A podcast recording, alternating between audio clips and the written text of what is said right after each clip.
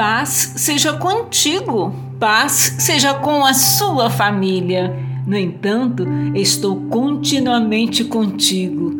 Tu me segurastes pela mão direita, tu me guiarás com teu conselho e depois me receberás para a glória. Salmo 73, versos 23 e 24. Obrigado, gracioso Pai, por estar continuamente presente em nossas vidas. Obrigado por nos amar incondicionalmente.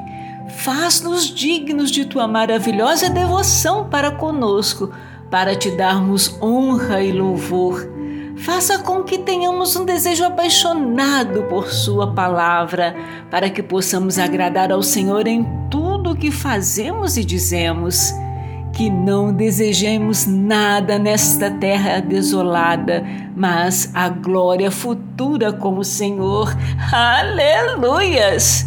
Restaura-me o vigor, guia-me nas veredas da justiça por amor do seu nome. Salmos 23, verso 3. Quem tem guiado a sua vida, siga Jesus, o caminho, a verdade e a vida. Deus te abençoe e te guarde.